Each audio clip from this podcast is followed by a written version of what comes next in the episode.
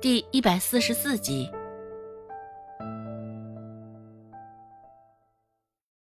孟婆子原本一张脸还是紧绷着，听到后面可算是松弛下来了。孟婆子脸上浮起一抹得意之色，双手交叉放于胸前，开口说道：“哼，可不咋地，那可是我从宋女婿那儿借来的。宋女婿。”可是咱们这儿有名的教书先生，他那儿什么书没有？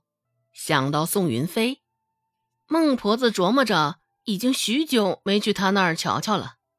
看到孟婆子脸上的神色，周芷试探性的问道：“奶，现在天气热起来了，指不定咱们的臭干子会有坏的。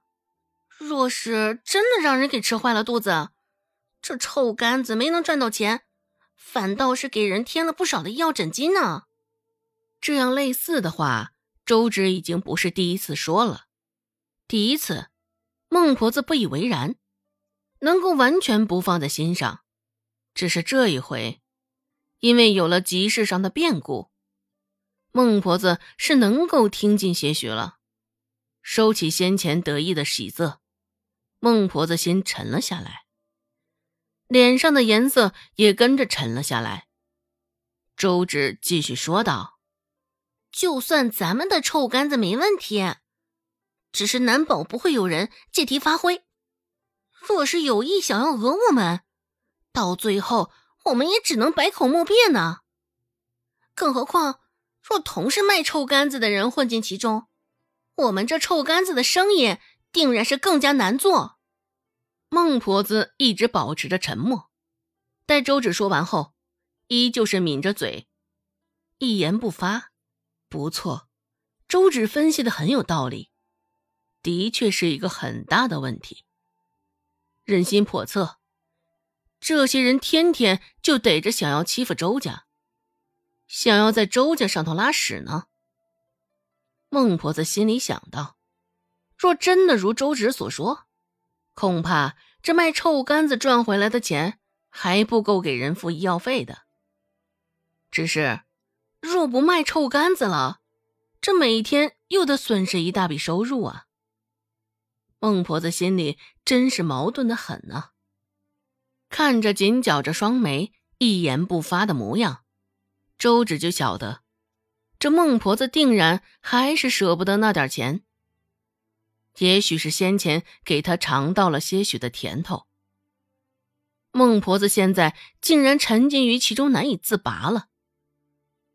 周芷也不开口，由着孟婆子思考去。周芷独自一个人进了厨房，灶上也有一碗糟米饭和两三片白菜帮子，先前还有馍馍剩下，今儿个就连馍馍都没了。周芷默默地捧起那碗糟米饭，低头吃起了早就冷的糟米饭。本就生硬，现在这糟米饭冷下来后，更是粗粝的不行，生生的摩擦着嗓子眼儿，疼的不行啊！一顿饭，周芷花了不少的时间，这才扒拉下了半碗糟米饭。肚子里还有几分的恶意，不过瞅着碗中剩下的糟米饭，周芷是再也不愿意碰了。甚是想念在顾寒生家的那顿晚饭呢。下午照常休息了会儿，与周兴一起上山拾柴火。待太阳西沉时，背着柴火下山。下山的路上。偶遇了李正家的孙子，先前看到他还是饥荒面瘦的，现在一个月不到的时间，脸色红润的白白胖胖的。周芷心想，大概是他开的药方起了作用，而后续李正的食补也跟上了。看到周芷与周兴，也是姐姐长姐姐短的患者，甚是讨喜，也甚是可爱。与周成比起来，那可真是一个天一个地啊！用过晚饭之后，孟婆子这才找上周芷。我想过了，还是按照你说的，先将臭干子的生意放一放吧。外面这些人都不是个东西，肚子里面全是坏水儿，指不定想要搞倒我们周家呢。嗯，我可不想这臭干子赚回来的钱，还不及拿出去的药费诊金。思来想去，孟婆子还是决定保守一把，宁可信其有。不可信其无，这人心就是这么坏。不过周芷瞧着最不是东西的，就是眼前的孟婆子，自私自利，贪得无厌，还精明的不行。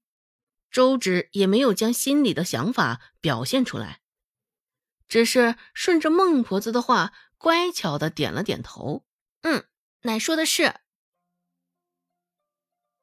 心里念叨着宋女婿，孟婆子隔天就去了西河村。这般突然上门，恰恰宋女婿宋云飞不在家，只有周有巧一个人，就连宋子阳也不在。看到孟婆子这般突然造访，周有巧也是吓了一跳，略有几分焦急的迎出来。周有巧说道。哎娘，你这怎么来了？一边往孟婆子的方向走着，周有巧有意无意的扫了一眼身后的角落。啊，之前宋女婿借了我几本医书，我是特意来谢谢他的。久未看到女儿，孟婆子见她脸色红润，也更为欣慰。之前将她嫁给宋女婿，果真是不错。这宋女婿一表人才，肚子里又藏着墨水的，也是能够让他长脸不少。比起自己亲生的两个儿子，孟婆子更为喜欢这个女婿。只是因为宋女婿是秀才出身，孟婆子觉得他高人一等，说话间也不免带上几分的羞涩自卑。本集播讲完毕，感谢您的收听。感兴趣别忘了加个关注，我在下集等你哦。